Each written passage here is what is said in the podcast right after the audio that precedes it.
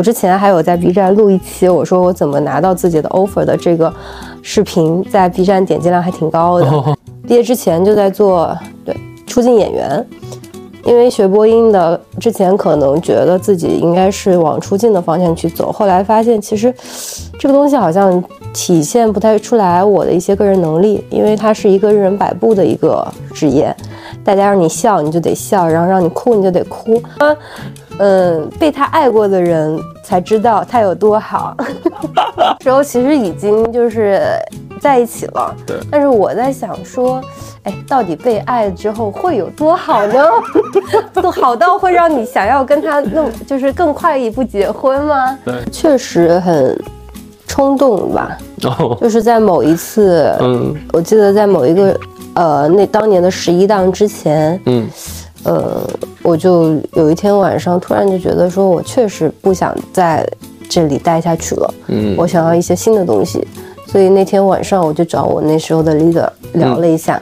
他就问我是不是想好了，我就很坚定的跟他说我想好了。呃，很很多人不是想了再做，而是只停留在想。嗯，那种是最那种是最内耗的，可能到现在还在想。我有一个朋友，就是听取了家里人的建议，就让他到了一个国企上班，到现在还在想说我要不要出来。这个事情已经想了六年了。特别好奇啊，就是你当遇到自己特别喜欢的，我不知道你有没有特别喜欢演员啊？当你遇到你特别喜欢演员的时候，你会失智吗？就会有一些非理性的行为？哦，不会，我对所有的 演员。我都非常的理智，是因为我我确实只把这个当做工作。嗯嗯，太好了，因为我遇到过很多这样的，就是一旦无法控制自己，我觉得他们不太适合在这个行业干。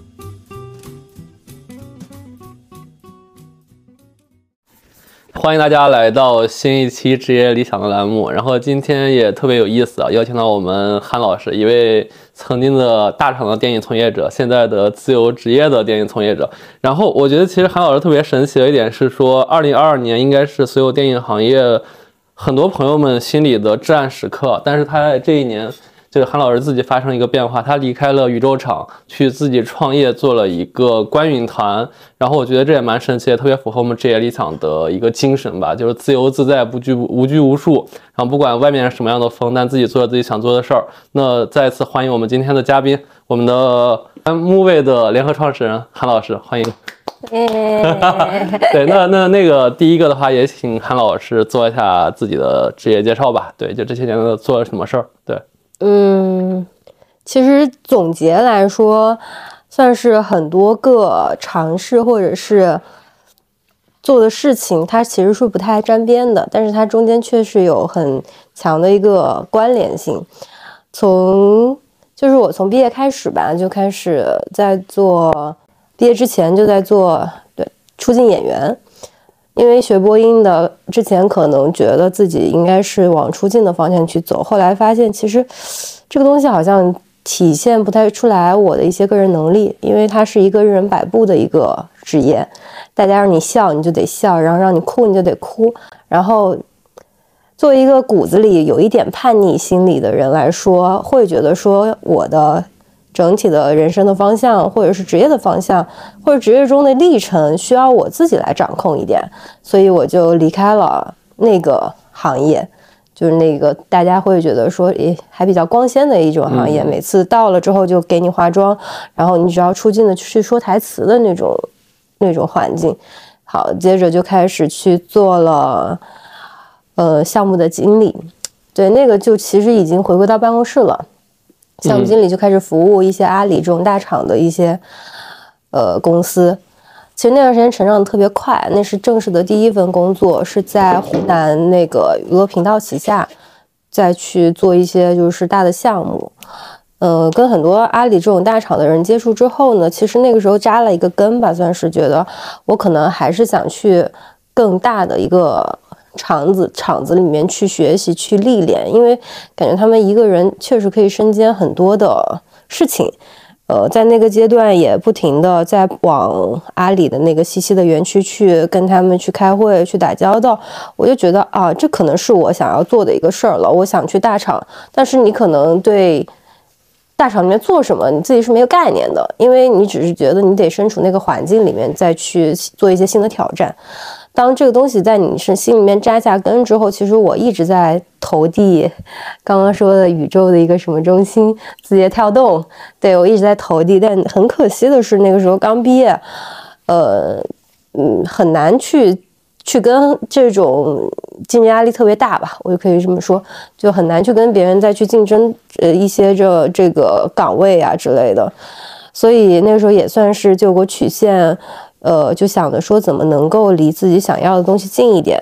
呃，就来到了北京。其实北京是一个机缘巧合，那时候其实算是这公司选择了我，一个也算现在是比较头部的 M 森，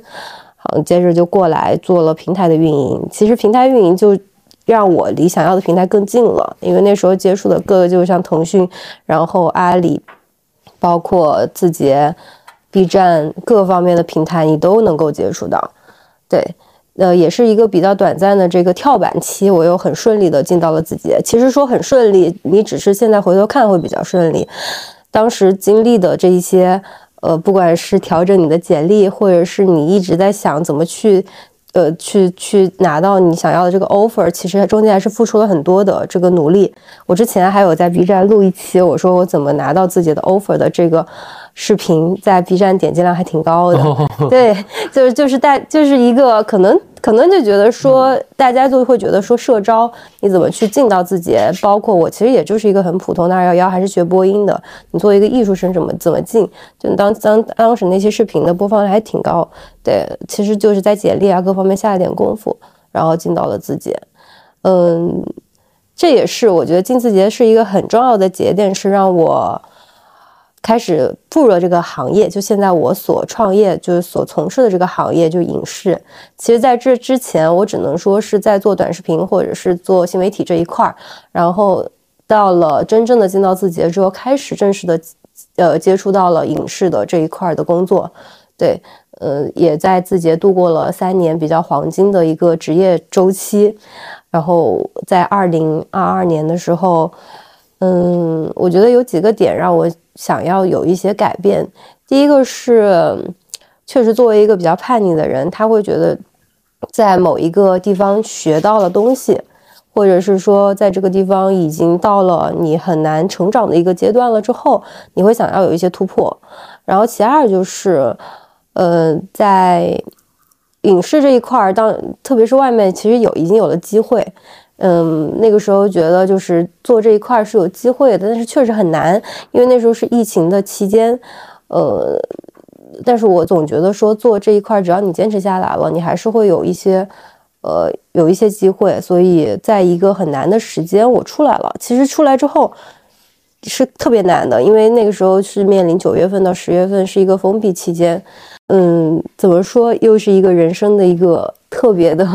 奇妙的地方是，后面疫情突然就放开了，整个影视行业又开始算是第二次，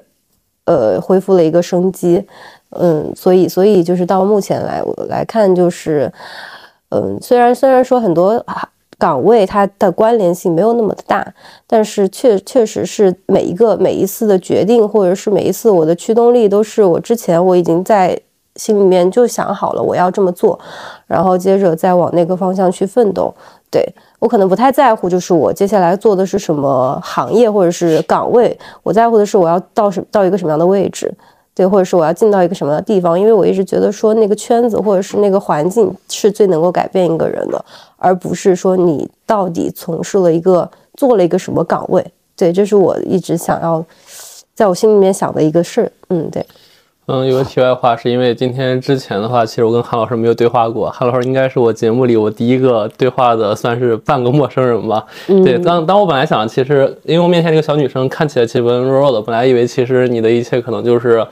就你会说自己运气好啊，或者因为怎么？但我刚刚听上去，其实你是一个特别具有方向感和目标感的人。对你做每一步，其实我感觉都有一些比较长远或者说比较笃定的一些思考。对，然后另外一个感受就是，我觉得。咱韩老师的普通话真的好，就听着就是播音播音专业的，很专业很专业。对对，但是但是其实我还是蛮好奇的，就是，嗯，其实你现在工作一共加起来可能也没有五年，对吧？嗯，对，对。然后每五年的情况下，相当于你经历了三到四家公司，而且每家公司其实你的职位也相对不一样。嗯，对我特别好奇，你整个这样的职业经历对你来说是一个支离破碎的，还是一个你循序渐进、自己规划好的一个阶段？嗯，其实是一个我自己规划好的。呃，因为其实我毕业很很短的时间内，我就决定我一定要去大厂，去给我自己找一个跳板。嗯，对。嗯，所以中间其实我就不太在乎中间发生了什么，而是我怎么离我想要的东西更近一点。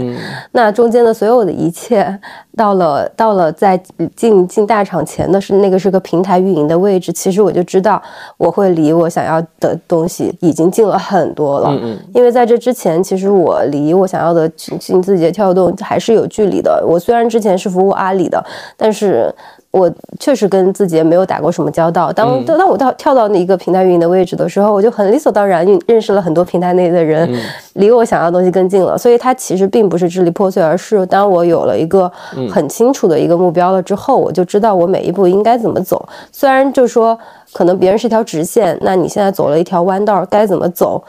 嗯，那你每个经历都是 你你可以说是偶然，也可以说是设计的。所以韩老师应该是我们节目里那么多字节人里，对自己最高评价的一位了。其他人都在抱怨累苦，然后走完之后去解放了。我本来想给你引导这个方向的，但我发现其实你蛮爱你当时字节那段经历的。对，呃，我其实其实并不是很美好，因为 因为刚进去的时候。特别的痛苦，对。一个文科生要面对很多的数据，因为你做的运营的岗位，那个时候进刚进去开那个周会，我觉得就是听天书，一个字都听不懂，然后看那些报表确实很困难，嗯，再就是他其实字节是一个比较偏自我驱动力的一个。公司，你很多东西都需要自学，或者是嗯很多东东东西都是需要你自我输入的。嗯，所以所以那个过程特别的痛苦。呃，刚开始的时候不到一个月就想离职，但是因为自己就觉得说很丢脸，就觉得说一个月就走了，嗯，就好像就是自己确实没有这个能力能够胜任这份工作。结果坚持坚持着，嗯，也得到了一些认可，再慢慢的就熟了。我觉得，觉得这个，但是你再回想过来这段经历，它过程是痛苦的，但是确实给我带来很多机会和资源，所以我也不觉得这是一份很惨痛的经历吧。它只能说在那个过程之中，你你你过的是相当的难受的。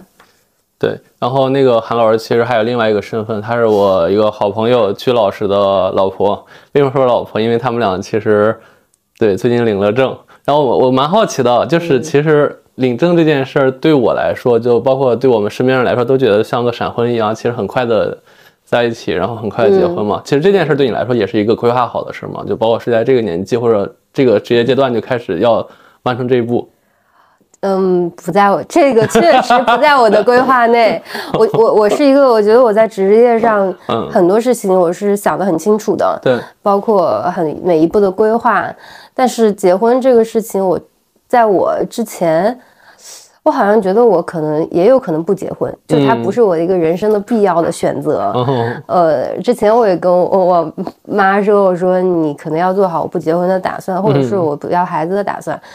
因为你要想，就是一个确实，我觉得我自己还是更偏职业性一点，就有有自己想要实现的东西。那个时候我就会觉得说，婚姻跟那些是冲突的。对，嗯，但为什么会变成这样呢？因为真爱吗？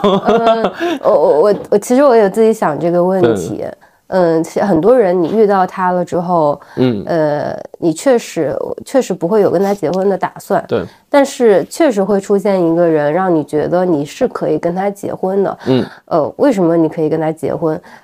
首先是跟他在一起确实觉得两个人很舒服，然后其次就是。你别走啊！徐老师默默离开了。还有就是，我觉得有一些让我觉得，呃，可以结婚的安全感。对，嗯，很多女孩子其实不想结婚，还是觉得说，嗯，呃，自己一一是可能想不清楚，第二，我觉得确实是女生说的安全感这个东西，它就是女生要思考的一个东西。我怎么跟你结婚了？我自己，呃，你要想的很多，就可能说我要面临的结婚生子，然后这样的我事业会不会下滑，或者是你未来会不会还会这么爱我？嗯嗯，那婚姻就是确实是很考验一段关系的这么一个呃过程，对。然后那个时候我就特别记得，周老师就跟我讲说，呃，你说呗，我给你放到开头，说，嗯，被他爱过的人才知道他有多好。我操！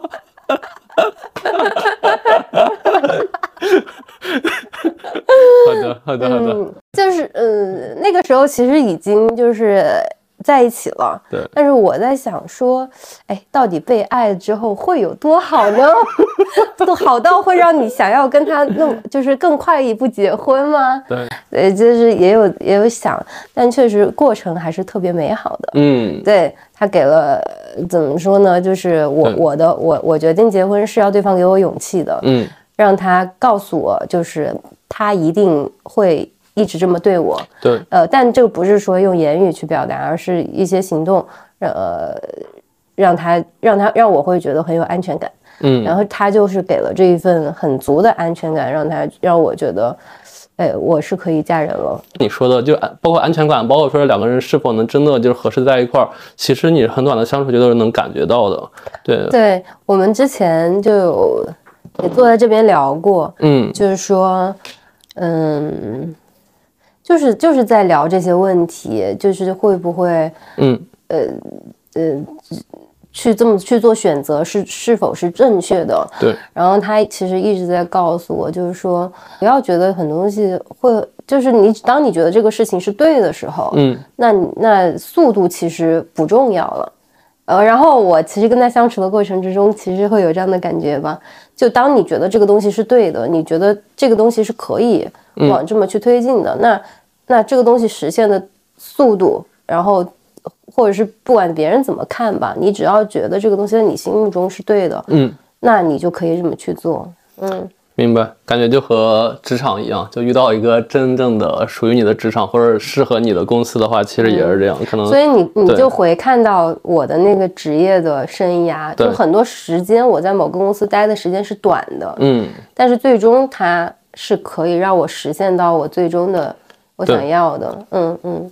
哎，所以其实聊到这，我还是想问一个我们节目每个人都会问的问题啊，就是其实你现在年纪也不大了，就你相对我来说应该是比我小三到四岁，但是其实我感觉你的经历已经蛮丰富了。就是我节目里很多的一些很资深的前辈都会觉得自己职业理想丧失了，或者说自己现在工作其实就为了赚钱啊，或者为了一些比较俗的目的。那我还是想问一下，就是对于现在你来说，你还有没有职业理想？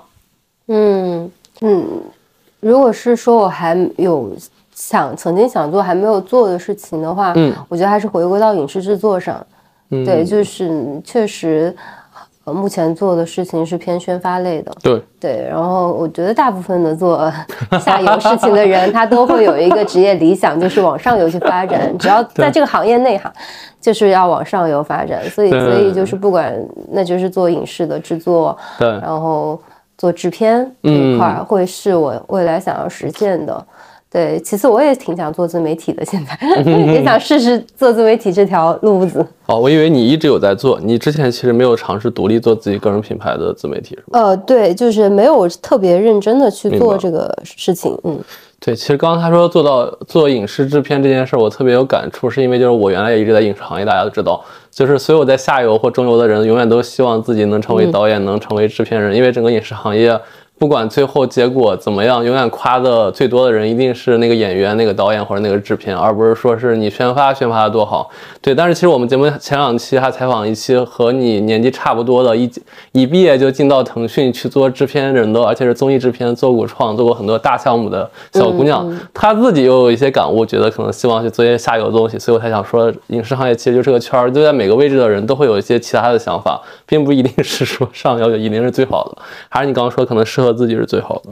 是的，嗯，但是确实没经历过，还是想经历一下。其实对我当时来说，我也希望去当个制片人。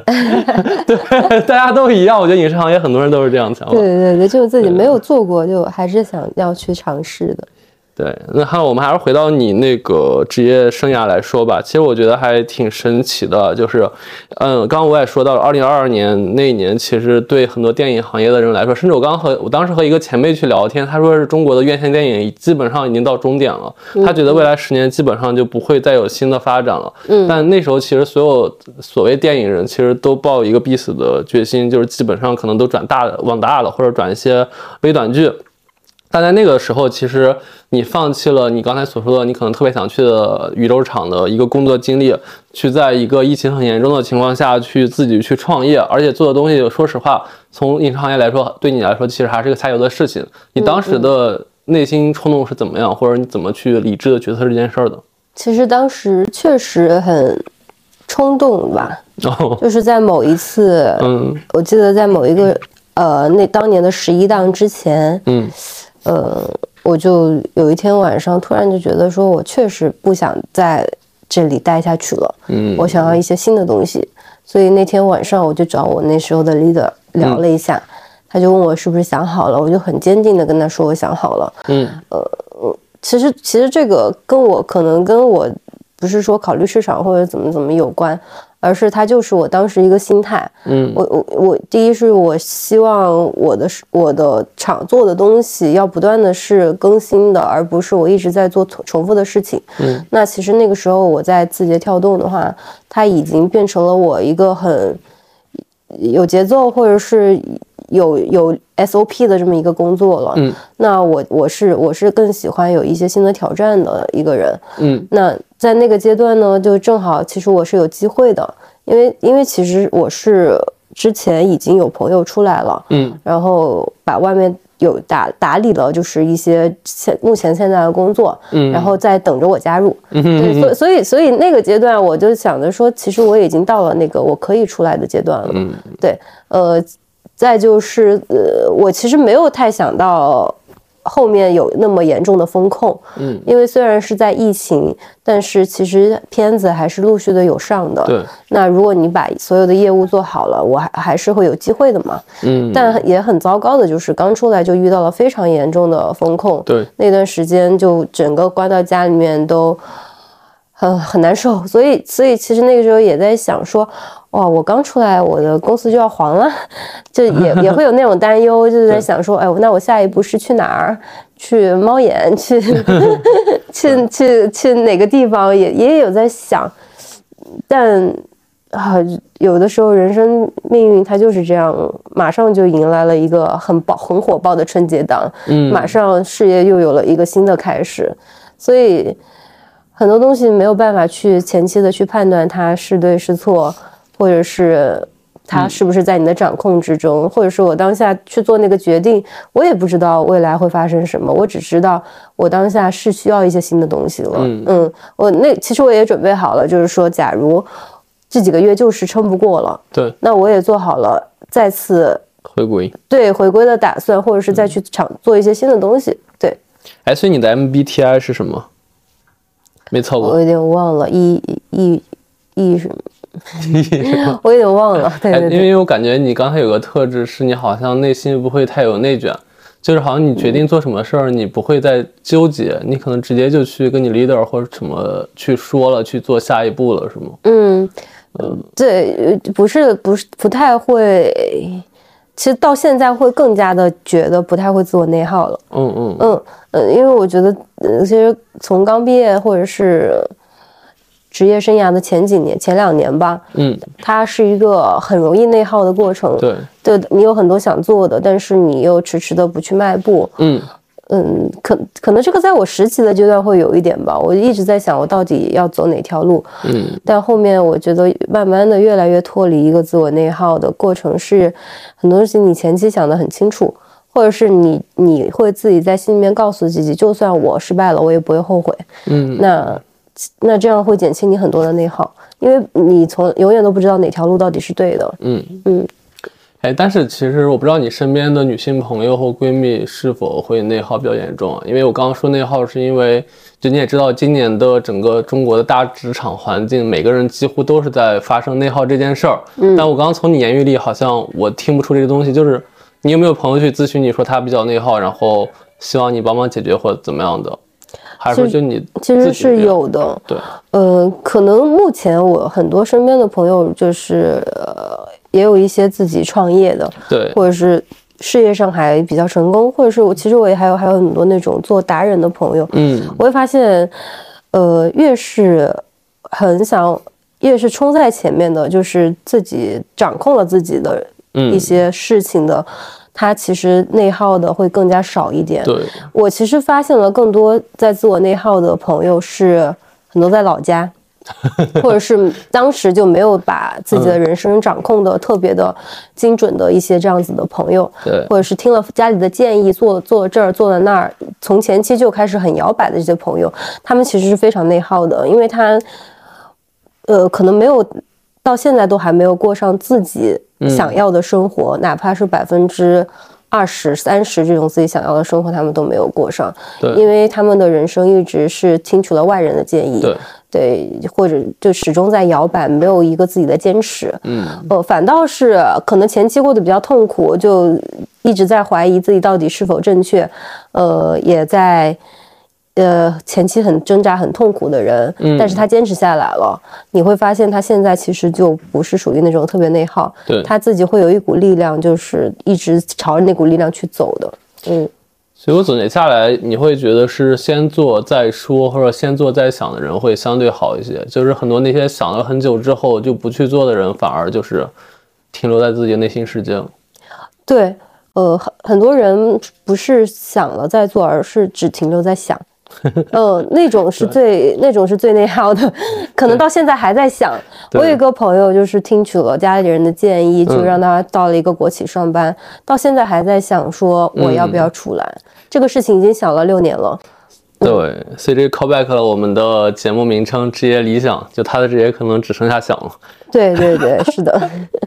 哎，对，然后我们聊回来啊，就现在你的工作经历，因为其实说实话，就鞠老师在说让我和你录这期节目的时候，我还蛮好奇的，就是因为对他来说，他的工作一部分可能是观影团，其实他是基于一个新媒体账号，可能做了很多观影或者说影视下游宣发立体的事情。那对于你现在的创业项目来说，你们的模式是怎么样的？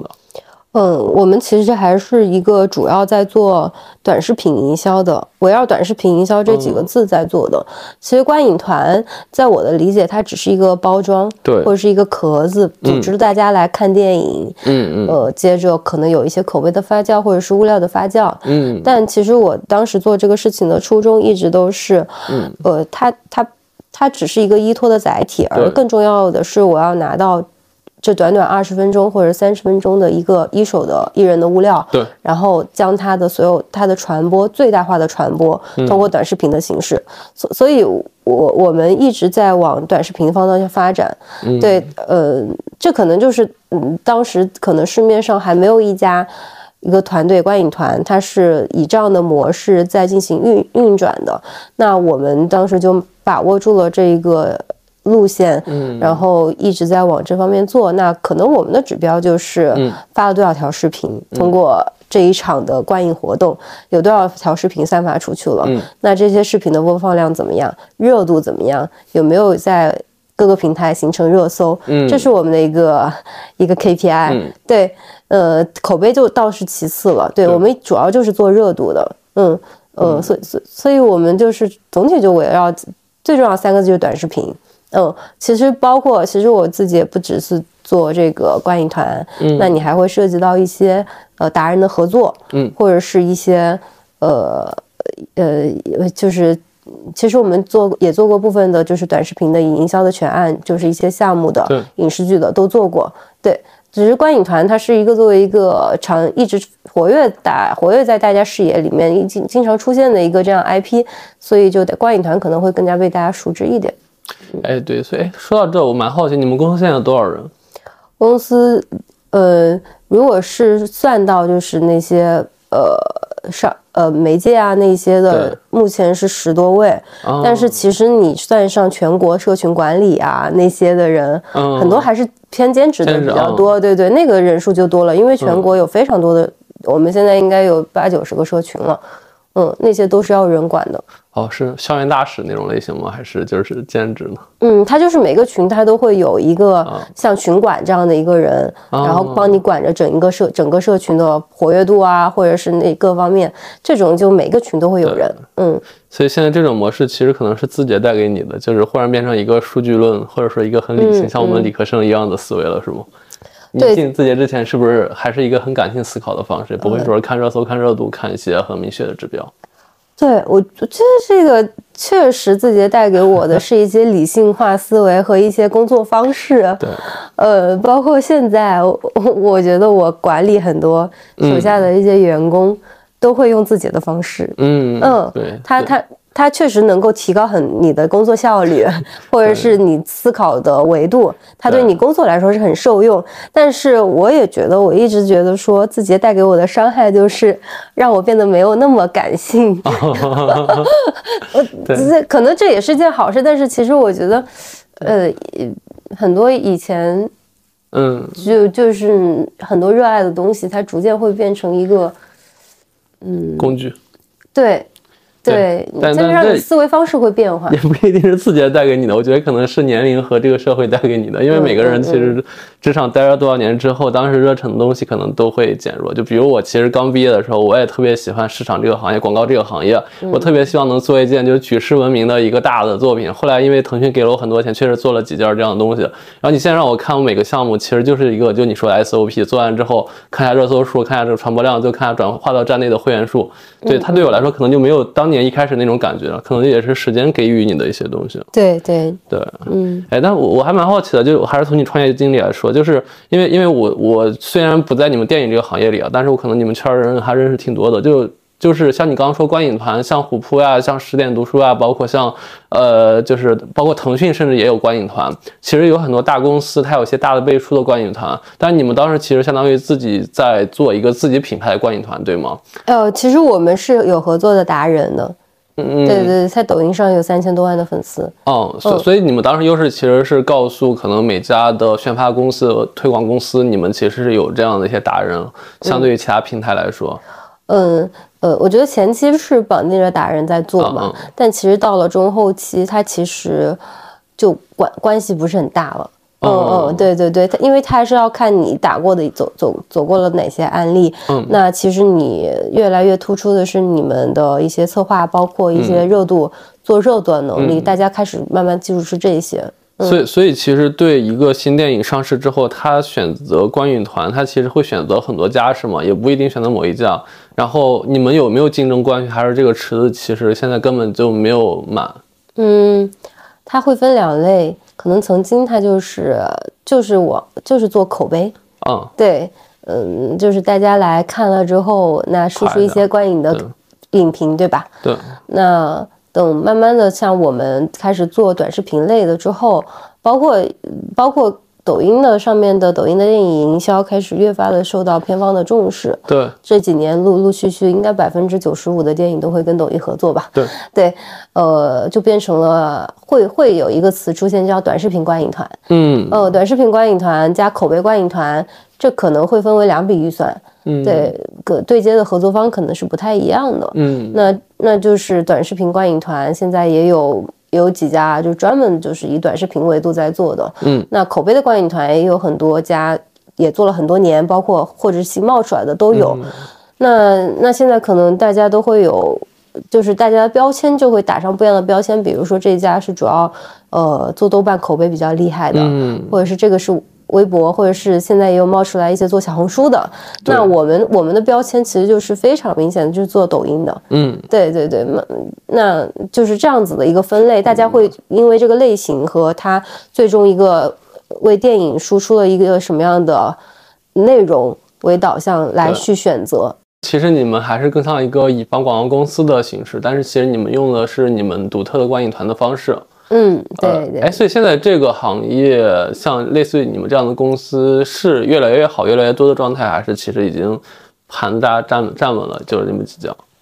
曾经我就觉得已经很多了，可能大几十家，没想到今年又冒出来好多。对 对，对我我就听你，我就在想这件事儿，好像嗯观影团真的越来越多了。确实，比如说，因为观影团曾经出现，它应该就是一个民间组织，嗯嗯就是一批热爱电影的人汇聚在一起了，然后来组织观影。嗯后面慢慢的有了这种商业化了之后，嗯，就开始有了这样子的很就很商业化的观影团。对，那现在也陆陆续续也有冒出来这种呃爱好电影的同好者，嗯，组织组织的观影团都有。对，那从影迷发展成一个团长，其实很多非常多，你会发现每个月可能现在都在新增。其实包括艺人现在也开始下场做观影团，嗯 是是，他们都没钱赚，他们不下，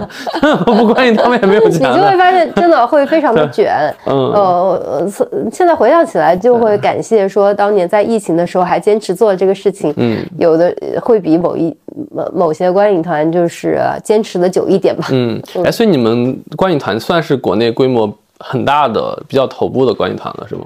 嗯我们哦自认为不差。啊，她老公后面点了个头，我明白了。对对对，不能夸，对吧？然后，然后，那我我还蛮想好奇的，就是你们现在这样一个模式，你们人又不多，我理解肯定能赚不少钱。但是其实对未来来说的话，你们有没有一些对这个公司或者这个形式更长远的规划或更大一些的展望？首先是，其实我们现在重点在做一些全国的路演，嗯对，然后其次，我们肯定是想，如果是从宣发的角度考虑，我们肯定是想接嗯。很多呃短视频全案的一些工作，嗯。对，但但现在确实从做路演呢，包括一些首映礼来看，现在其我们的项目比较饱和，对就是没有很多人力再去去接别的事情了。嗯。嗯，可能现在目前现在想的还是要把现现在先把一些呃大的路演给做好了之后，嗯。那下一步可能就变成了一些宣发全案呢，嗯，做这样的事情。再到下一步，可能就要想着说怎么再挤进 更大的圈子吧。对，然后开始做自己的电影。嗯，哎，对的，然后那个，因为我我我代表观众和你问啊，就不代表我个人的那啥，就是我其实看到前段时间，尤其今年，其实刚刚你也说了，没有很多搞花火的一些观影，比如说是前段时间天津大爷跳水，然后他们也去观影团去现场，对，包括前段时间海洋阿姨特别火，对吧？现在是观影团御用，就基本上有个地儿就让管海洋阿姨去互动两句，所以我蛮好奇的，像这种的一些达人 KOL 对你们来说，你们的合作模式是怎么样的？就是你们可能也会看一些热点的人物，和你有契合的，你们就会主动联系他们，然后就去自然而然形成这样的东西，还是说真的可能就是他们有有一些真的是无意间去产生的这样一些效应？确实是会通过我们来进行联系。对 对对，嗯，会跟一些很热门的东西结合，或者是很热门的人物去做这样子的结合。嗯，会前置性的做很多邀约，嗯。把近期热门的呃网红，或者是在策划里面加入一些热门的事件，嗯。因为像短视频，它就是一个很热点属性的一个呃去导向。对，那你肯定是要跟这种达人合作，或者是一些热点事件去做这样子的耦合，你的你的短视频的势能才会更大嘛。嗯。哎，所以所以其实你们邀约的话，相当于达人其实相对钱给的比较少，或者说是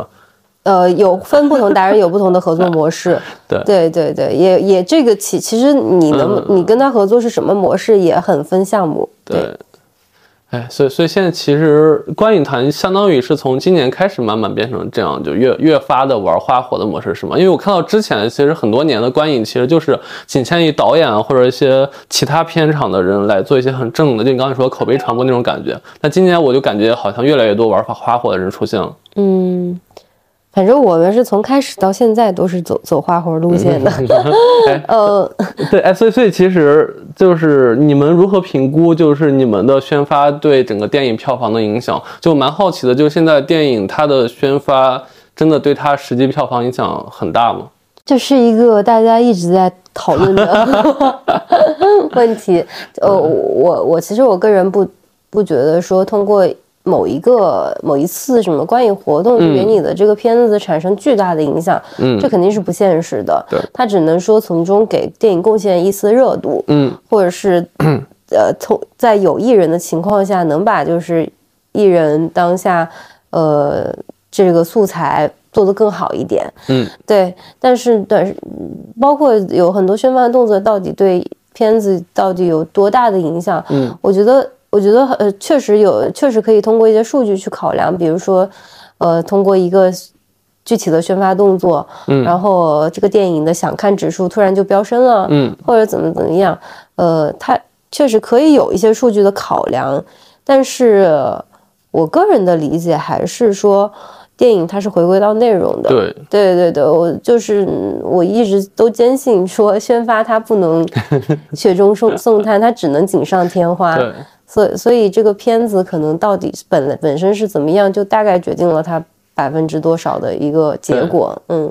哎，所以这可能也是我去没继续做影视圈发的一些初衷吧。就刚你说的，我越发找不到自己的价值了。我不知道到底我的工作对他这个东西实际影响有多大，或者说是我甚至有时候就在觉得，如果一个片子很烂的话，我把它宣发的天花乱坠，那到底我的价值观有没有问题？这这其实困扰我很多年了，因为很多做宣 发的 都在想会有这个个问题。对对对。到底有没有用 这个问题？对，哎，然后回到你个人吧，我我觉得其实你刚刚也聊了嘛，你刚呃那个学习的时候其实是一个播音主持的，后来其实你去做了台前的演员，后来做了运营，然后后来做了营销，然后现在又可能到台前去当主持人、当演员。其实我看到你整个一条路在始终是在台前和台后来回的循环，包括你做的工作也有一些很机械化的东西，以及很多即时演讲的东西。对你个人而言，你觉得你更喜欢做台前和台后哪种的角色？曾经我觉得我不喜欢做台前，嗯嗯，还是那一点吧，因为我觉得你自己无法掌控。嗯但是我觉得我现在我可以掌控我自己了，呃，因为我有自己这样一份事业，嗯呃，我可以很多东西我自己是可以控制的。那主当主持人，就现在去做一些抛头露脸，像在各个首映里去做主持、路演去做主持，嗯我就我就觉得我发现我还是挺喜欢这样的事情的。嗯这是真的是每个阶段的心态问题。曾经可能就因为你的能力还没有到现在这个样子，你就会觉得你是任人摆布的，你就会开始抗拒出镜这个事情，对，非常抗拒这份职业。那现在我开始享受这个事情了。嗯我就我就会觉得说我我我没有太分喜欢台前还是幕后，而是这而是我现在做这件事情我还是很舒服的。嗯那当我觉得做我做这个事情是舒服的时候，我可能会想着说去做更多的尝试，比如说让自己的主持变得更好，嗯，然后让自己的去接更多的主持活动。对对对，哎，我特别真诚的问一个问题啊，就不知道你回答真不真诚，就是对你来说，其实事业更重要还是钱更重要？啊，这个问题真的，对，因为我问这个问题的初衷，是因为我看了你的职业经历，你的嗯职业跨度比较大，然后包括你现在做的事儿，我就在一直在思考，如果是出于你的理想的话，我不知道你的赚钱是不是越来越多了，但是其实要是出于热爱来说的话，我理解可能你是寻找在影视行业更多的可能性。嗯，其实我觉得是在找个人价值，嗯嗯所以嗯，那那那我可能说是事业。就当当呃，我可能是会觉得说，当我自己还没有找到人生价值或者是自我认可的时候，嗯我没有自我认可，知道自己的个人价值的时候，钱对我来说，它没有不会大于我想要找的这个东西。嗯嗯，但当我觉得我自己找到了自己个人价值的时候，我会更想要挣钱了。所所以现在其实钱还是赚的越来越多的，是吧？哦，对对，当然啊，那那太好了，对，又找到个人价值，又赚更多的钱。其实现在对很多人来说，几乎不可能遇到了。现在很多都是赚的，都是所谓的 dirty work 去赚 more money，但是，对，这样是很理想的状态。嗯，对哎，刚刚其实你也聊了嘛，你五年之后，然后因为你你觉得你在下游，所以你去做了偏创业性的事儿。然后我现在越来越多的影视圈的朋友们啊，就越越来越多可能离开大厂去影视公司，或者就是自己去创业。你觉得其实对你们这行来说的话，你们的终局会不会都是去自己做事情？呃做什么事情？呃，无所谓，就是可能自己创业，就是大家永远其实没法待在影视行业的大厂或者待在他的某个机构里，最后还是要回归做个人的事情，就在影视这个行业。我我觉得是会几率变大。嗯嗯，因为影视行业啊你能够做自己的事情的机会还是比较多。嗯当你自己有一些自己做过的一些案例，或者是嗯有了自己一些人脉之后，你想要去启动这个事情，嗯它会呃可能比很多事情会相相对简单一点。嗯对，但这个也是偏要看个人选择吧，也要看机遇，就是某个某个时机你抓住了，比如说前在前几年的时候，就有很多的短视频营销公司出现了，嗯，那也有很多人是从光线出来的，嗯。他们就也抓住那个机会，对，对我我是觉得说，那下一个也许还有下一个风口，嗯。下一个红利期，那总会有这么一批人在那个时候抓住了这个机会，嗯。嗯。哎，其实因为我我有朋友在做偏创业女性的嗯成长的案例啊，就是我觉得很多观众会很好奇，说是一个小女生，然后年纪很轻的时候去自己创业，那你有没有一些你创业过程中你觉得特别高光的时刻，或者说是呃特别让你觉得哎你创业其实是蛮对的，可以继续这么做的一些时刻，跟大家分享一下，就某一件事儿或者某一个时刻都行。我觉得可能是在有有有的时候，我主持，比如说主持完一场活动，嗯我会觉得这一场主持的特别好的时候，嗯哼哼 我就会想说这个事儿我可能真的做对了。嗯 对，那个时候其实是有有一些自我满足的，嗯嗯，因为其实其实我当当时我第我记得我第一次真正我要拿起话筒主持的时候，因为我虽然是学的这个专业，但我中间有好几年我已经放下了这个事情。嗯当我重新拿的时候，我其实还是非常紧张的，嗯呃，不知道自己能不能做好，呃，也怕自己做不好，嗯。对，后面慢慢的越来越熟悉之后，发现哎自己能做好，呃，然后慢慢的，当当你就是有一某一个时刻的，呃，还还有还有什么时候，就是你真的会得到别人的认可，就别人会呃，当你弄完了之后，会告诉你这个事情做得非常的好，嗯。然后给给你一些很多的这样子的认可的时候，我就会觉得这个事情真的是做的很对的，嗯哎，我特别好奇啊，就是你当遇到自己特别喜欢的，我不知道你有没有特别喜欢演员啊？当你遇到你特别喜欢演员的时候，你会失智吗？就会有一些非理性的行为？哦，不会，我对所有的 演员我都非常的理智，对是嗯因为我我确实只把这个当做工作。嗯嗯，太好了，因为因 为我遇到过很多这样的，就是一旦无法控制自己，我觉得他们不太适合在这个行业干。对因为，我不追星，哦，OK，哎，然后那个下一个问题啊，下一个问题其实最后几个问题啊，就是刚才你也聊了嘛，你在电影行业其实做了很多的东西，然后现在其实虽然行情特别差，但是还是有无数的年轻的小朋友们还是特别希望进入这个行业，不管是进入这个行业的上游还是下游，你有没有几句话能跟他们去分享的？就是建议或者什么都行，就是给刚入行的，对，或者还没入行想入行的人，或者你就劝他你别来了，对嗯，觉得也一直一直跟我的一些嗯朋友讲的一个事儿吧，我觉得嗯是说要遵从自己的内心。嗯假如这个事情就是你想做的，那你就去大胆的去做。嗯嗯，一定要一定要有一个很强大的目标，嗯让你有这样子的驱动力，让你觉得你所有做所做的一切都是值得的，或者是是有价值的，那这个事情对你来说才会有意义，嗯或者是才会始终有这样子的能量让你坚持做下去。嗯可能很多人他也，如果他不是真正的喜欢、热爱，或者是呃一定想要做到做这个行业，他可能很可能半途就走了。对，对对对，那那我经常我也跟别人讲说，你可能就得前期你得想得更清楚一点，嗯你是不是真的很想做，或者是怎么样？你是因为为什么而做？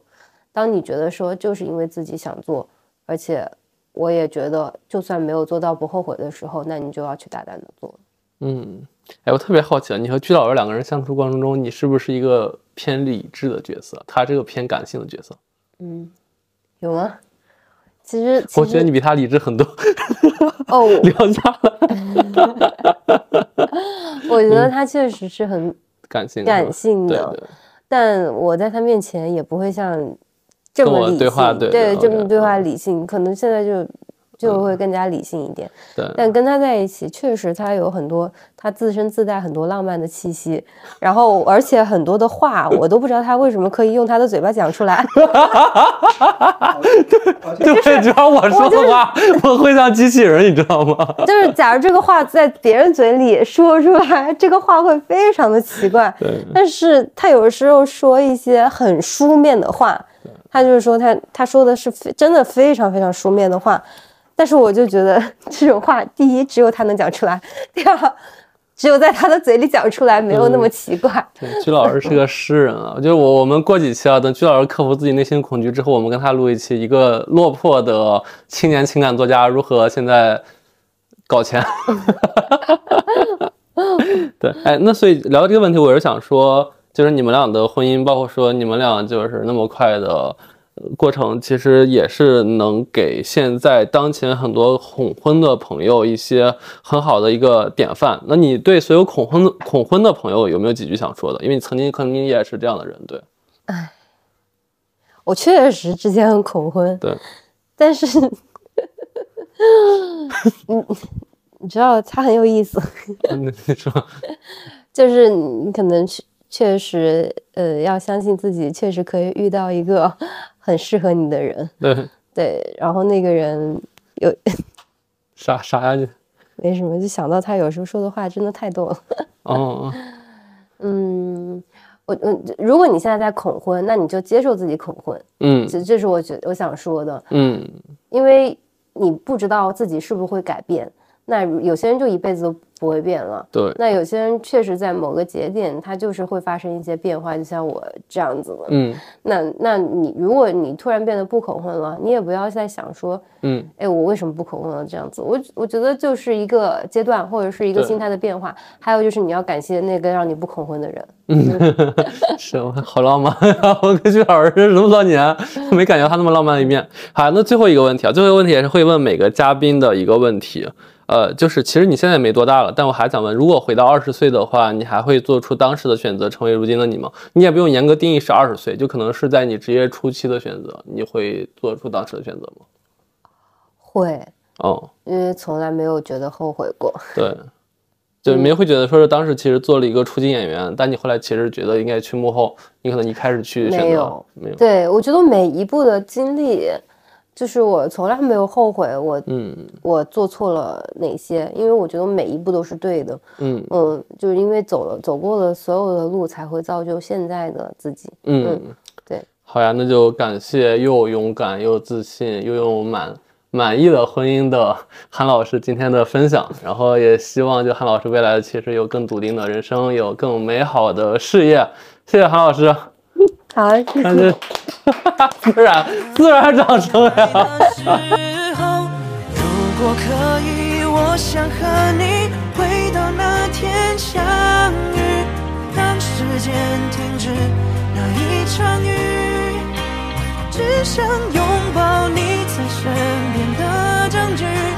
闻你的呼吸，一眨眼，一瞬间。你说好就是永远不会变。